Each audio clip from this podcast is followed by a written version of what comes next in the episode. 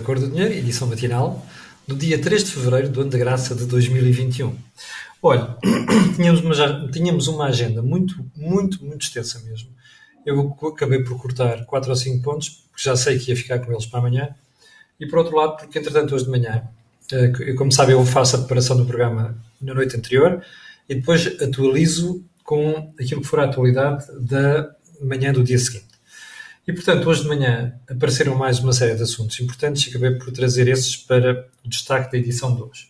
Mas antes de irmos ao programa de hoje, quero lembrar duas coisas. Olha, não vamos ter o Mel Talks desta semana. Uh, e a culpa é minha. Eu pedi ao Jorge Marrão, como sabe, o Mel Talks é uma parceria entre a Cor do Dinheiro e o Movimento uh, Mel Talks. Perdão, Movimento Mel, Movimento Europa e Liberdade. E eu pedi ao Jorge Marrão para mudarmos o programa para a próxima semana, porque ainda não estou completamente bom da voz e não quero correr o risco de perder a voz nestes programas secundários, entre aspas, acabar por prejudicar a edição diária das 8 da manhã. E, portanto, não vai haver Mel Talks amanhã, quinta-feira. Vai haver a edição diária, normal. Um, e antes de irmos ao programa de hoje, quero só lembrar que o Cor do Dinheiro, o canal, tem uma parceria com a Prozis, um, mediante qual você pode beneficiar de descontos. E já agora, depois tem sempre aquelas um, propostas semanais. Desta semana é este, aqui está, a câmara Photon. Hoje em dia trabalhamos muito a partir de casa, isto é uma belíssima solução. Bom, dê lá um saltinho, já sabe que pode aproveitar as vantagens do facto de o canal A Cor Dinheiro estar a ser parceiro da Prozis. Bem, então por onde é que vamos começar? É muito simples, vamos começar pelo período de ordem do dia. Dizia eu, como sempre, aliás, e vamos começar pelo inefável Ferro Rodrigues, Presidente da Assembleia da República, segunda figura do Estado português. Eu ainda estou para perceber, um, ainda estou para perceber, e juro que dificilmente ireis, uh, irei entender como é que uma figura como Ferro Rodrigues, Rodrigues acaba por ser a segunda figura do Estado português. Mas enfim, Dr. Ferro Rodrigues, a última dele foi propôs a criação de um grupo de trabalho para acompanhar a vacinação na Assembleia da República, dos deputados. Ouviu bem? Criar um grupo de trabalho para acompanhar a vacinação de deputados. Vocês reparou como isto é um país riquíssimo? É um país riquíssimo em grupos de trabalho. Em comissões em observatórios. Epá, eu juro que se estivéssemos no antigo regime, já havia alguém a dizer, epá, tanto observatório, isto é pidesco. Mas enfim, já viu quanta observação se faz em Portugal, quanta comissão se faz e quantos grupos de trabalho. Veja o ridículo da situação. Uma, um grupo de trabalho para acompanhar vacinação de deputados. Meia dúzia de malucos. Entre aspas, obviamente, que é para não dizer que tu queres insultar deputados. Meia dúzia. Opa, vão dar uma volta ao bilhar grande. A começar pelo Presidente da Assembleia da República. Isto não é aceitável. Dá a sensação que este fulano e a malta que titula cargos importantes na, eh, na, na, na República Portuguesa, cargos de soberania, não têm mais nada do que fazer. Percebe? Propor um grupo de trabalho para acompanhar vacinação de meios de deputados. Pá, vamos fazer voluntariado. Isso sim dava jeito. Bom, segundo ponto. Já percebeu com aquela história da execução orçamental que eu já ando a denunciar aqui há vários dias, não é? Com aquelas tretas inacreditáveis dos feministas de finanças. Um, o governo de facto se propôs coisas não cumpre. Já agora, viu o think tank de ontem? Vá lá ver. Eu sei que parece daqui a pouco perder a credibilidade, porque estou a dizer isto há várias semanas. Para mim foi, se não melhor, um dos melhores think tanks de sempre. E uma das perguntas que eu fiz no think tank de ontem Jorge Marrão e Joaquim explicaram aquilo muito bem, é porque é que o governo está sempre a prometer coisas e depois não cumpre, ou não chega ao fim. A última, como vocês já sabem, é que ia haver apoios para todos, não é? Olha, quem passa recibos verdes vai ter muito mais, perdão, muito menos apoios neste confinamento do que no confinamento anterior. Está a ver como é que o senhor Ministro das Finanças as faz? É assim. E o Ministro da Economia perguntará a você: o Ministro da Economia anda a reboque o Ministro das Finanças. Um, Ponto seguinte, mais uma vergonha no leilão 5G. A história é muito simples e eu não vou contar toda hoje. Porquê? Porque achei isto tão escabroso. Um, estive a conversar sobre o assunto onde ainda não consegui esclarecer totalmente. Mas o assunto é tão escabroso que até dói. Repare, nós entramos em confinamento total, não é? As empresas mandaram, tiveram que mandar pessoas para casa para teletrabalho. E houve um operador português, português em Portugal, Vodafone, que pediu à Anacom para a suspensão do leilão 5G. A Vodafone, com o argumento que aquilo era uma plataforma eletrónica, perdão, a Vodafone, a Anacom não fez nada. Ignora que os operadores têm que ter equipas depois juntas presencialmente, não é? Para poderem participar no leilão. Está a ver o risco de contágio? Está a ver o que isto representa para as empresas, ainda mais que aquilo é, uma, é preciso gente com expertise e capacidade de reação no momento. Imagine se uma destas pessoas fica, fica doente. O isolamento profilático. Ah, não, como está-se a marimpar para o assunto. É só mais um. Mas eu prometo que o assunto não vai ficar por aqui. Hei de voltar a ele. Pergunta, que é o ponto seguinte. Eduardo Cabrita ainda é ministro da Administração Interna? É uma pergunta legítima. Eu, eu vou dizer porquê. É que todas as informações que vão surgindo, neste caso do CEF, Serviços Estrangeiros e Fronteiras, e o assassínio daquele cidadão ucraniano, apontam para uma coisa. Histórias muito mal explicadas. Ontem houve mais uma. E qual é ela? Lembra-se da senhora Cristina Gatões, que era diretora do CEF, foi corrida, supostamente ia para fora, não sei das quantas. Ontem ficámos a saber que a senhora continua ligada ao CEF. Ah, como não dá jeito de mandar a senhora dar uma volta, qual é a solução? Arranjaria um lugar Zé qualquer para, que é para, para a gente calar o assunto. Qual é o lugar qualquer? Assessora no grupo de trabalho que está a reinventar os vistos Gold. Aliás, isto é outra coisa típica dos portugueses, que é, um, epá, a gente não gosta daquilo, mas como não pode matar já o assunto, não dá, não, dá, para deixar arrastar essa porcaria. Finge que inventa que vamos refazer e vai com parte, percebe? Bom, diga-me só uma coisa, você acha que faz sentido uma senhora que era diretora do CEF, que tem responsabilidade funcional sobre o que se passou, que se demitiu, tarde e a más horas, pressionado, agora aparece ligada a atividades do CEF? Epá, o que é isto? O que é isto senão a descredibilização do Estado português? E o fulano que a tutela, que dá pelo nome de Eduardo Cabrito, que às vezes parece um louco, como se viu na semana passada a falar na Assembleia da República, parecia que estava em Alguidares de Baixo, desculpem malta de Alguidares de Baixo, não é? Num comércio execo qualquer, com a Federação Local do Partido Socialista. Percebe? Este senhor deixa passar isto tudo e continua ministro. Percebe? A propósito, sabe o que é que a publicação do The Economist fez? Eu vou-lhe contar, já agora, que é para você perceber que aqui não há exageros. Então é assim, todos os anos o Economist publica uma coisa chamada Índice de Democracia. O deste ano, sobre pessoas de manhã, aliás, o grupo chama-se The Economist Intelligence Unit. Eu, eu costumo ler isto todos os anos, mas, olha, no caso português, hum, Portugal deixa de ser um país, atenção, atenção, em aspas, país totalmente democrático. Quer razões para isto? Olha, estados de emergência e limitações à liberdade durante combate à pandemia. Segundo, quer mais uns exemplos? Falta de transparência no processo de nomeação do Tribunal de Contas. What the fuck? Ouviu bem isto? está a perceber porque é que faz impressão ver pessoas como o ministro Eduardo Cabrita, ainda ministros. Nós estamos a caminhar para um regime em que a democracia tem cada vez mais falhas. E isto está a acontecer nas barbas, está a ser protagonizado pelos rapazinhos que nos anos 70 militavam nas Jotas e andavam ao pé dos Mário Soares e Companhia Limitada, percebe? Que eram faróis de liberdade e agora aparecem a protagonizar estas coisas. António Costa, Eduardo Cabrita, percebe? Já agora só mais um pormenor.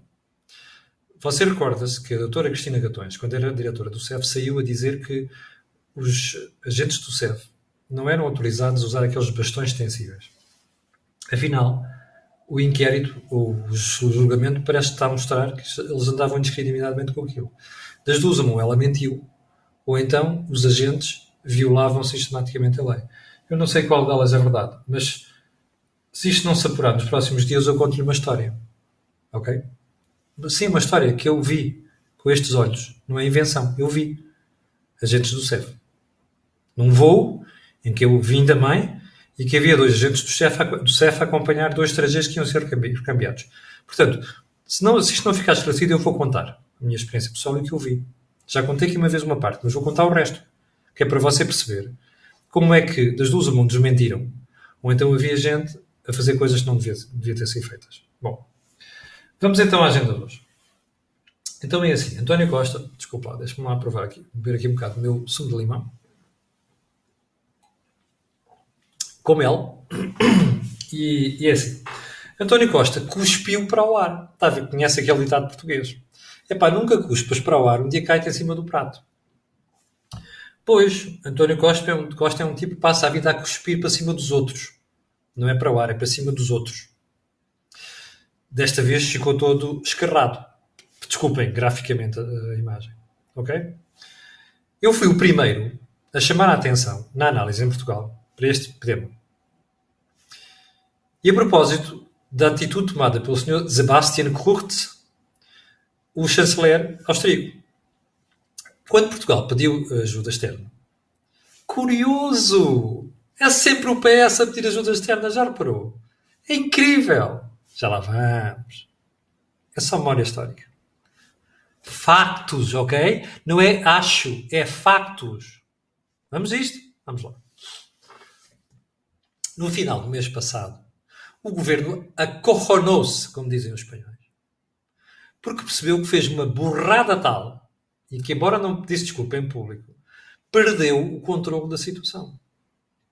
Como explicou muito bem o Jorge Marrão, Joaquim Aguiar, ontem, no Think Tank, a Europa não quer infetos ao pé de si. Tal como no final dos anos 80 nos admitiram na, na comunidade europeia, a nós e aos espanhóis, porque não queriam os pobretanas no final da Europa, que um dia destes havia lá social unrest, mais o risco de voltar nas ditaduras e a Europa não queria isto à sua porta. Por isso é que nos admitiram, percebe? Agora é a mesma coisa. Como explicou o Jorge Marrão ontem. Isto é uma pandemia global. Portanto, por que raio, por carga d'água é que a Europa há de querer uns tipos com, com os piores do mundo, os piores do mundo, ali à sua porta, sabendo que depois não pode abrir fronteiras. Porque como estão lá os piores do mundo em contagens e mortes, aquilo depois alastra lá.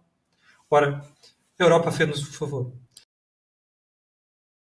Qual é esse favor? É dizer assim, epá, vamos ajudar aqueles gajos. Bom, repare, o primeiro a dizer vamos ajudar foi o tipo que António Costa mais insultou, juntamente com o Mark Rutte, da Holanda, mais o pessoal da Finlândia. Percebe? Que se andaram a chamar frugais. Frugais quer dizer poupados, percebe? Poupados, que é aquilo que o António Costa não sabe ser. Nem o Marcelo, nem o português em geral. Não sabe ser. Não sabe precaver o futuro. Percebe? Confia tudo nas mãos de Nossa Senhora de Fátima. Depois dá bota, como está a dar bota. Pois, este senhor espetou uma chapada de luva branca na cara do Costa. Bom, como se isto não chegasse, como você viu, a fulana que tutela o Ministério da Saúde levou outra chapadona. E como você viu nos últimos dias, estava-se mesmo a ver aquele desconforto da senhora. A senhora não queria pedir ajuda externa. Porque como ela tem aquela mania, como ela disse na RTP, ali na entrevista à Fátima Campos Ferreira, ah, passámos a primeira pandemia, vai, vamos passar a segunda e vamos passar a terceira. É claro que vamos passar. Vai haver uma esteira de mortos, percebe? sobre cima de quem ela vai passar. Mas ela está-se a manimbar para isso. O que interessa é que vamos passar. É que é aquilo, é a leninista, percebe? É a marxista. Eu estou-me a manimbar para os meios, interessa-me aos fins. Onde eu vou estar? Onde eu vou estar daqui a uns tempos é, eu vou dizer que fui a tipa, não é? Que era Ministra da Saúde, que enfrentei três vagas. Coitados, é das valas comuns. Por acaso não usamos valas comuns em Portugal, não é? Pois, sabemos é falar dos Bolsonaros e dos Trumps, não é? Que são os idiotas, deixa já dizer. Esquecemos é desta gente, desta gentalha, não tem outro nome. Esta fulana está ressabiada porque afinal a ajuda externa vai aparecer, o que a vai qualificar de super incompetente. Não é incompetente, é super incompetente. Sim, Marta Temido, ministra da República Portuguesa. Super incompetente. É o que isto mostra, porque nós, pela primeira vez na história da Terceira República, ficamos numa situação em que precisamos de pedir ajuda externa para a saúde. Bom, você dirá, você condena a visita externa? Claro que não! Fui dos primeiros a dizer que devia ser. Aliás, devo dizer que nem faz sentido mandar doentes para fora. O que faz sentido é o que a Alemanha está a fazer. Chama-se o general Baumgartner, com experiência nesta área, doutorado, general, e diz assim, meu amigo, está aqui, pá, vai lá ajudar os gajos. É assim que se faz, percebe? Eu estou marimbando se falam português, não falam. Para tantas maneiras de ultrapassar essa porcaria. Mas enfim, é assim que se faz.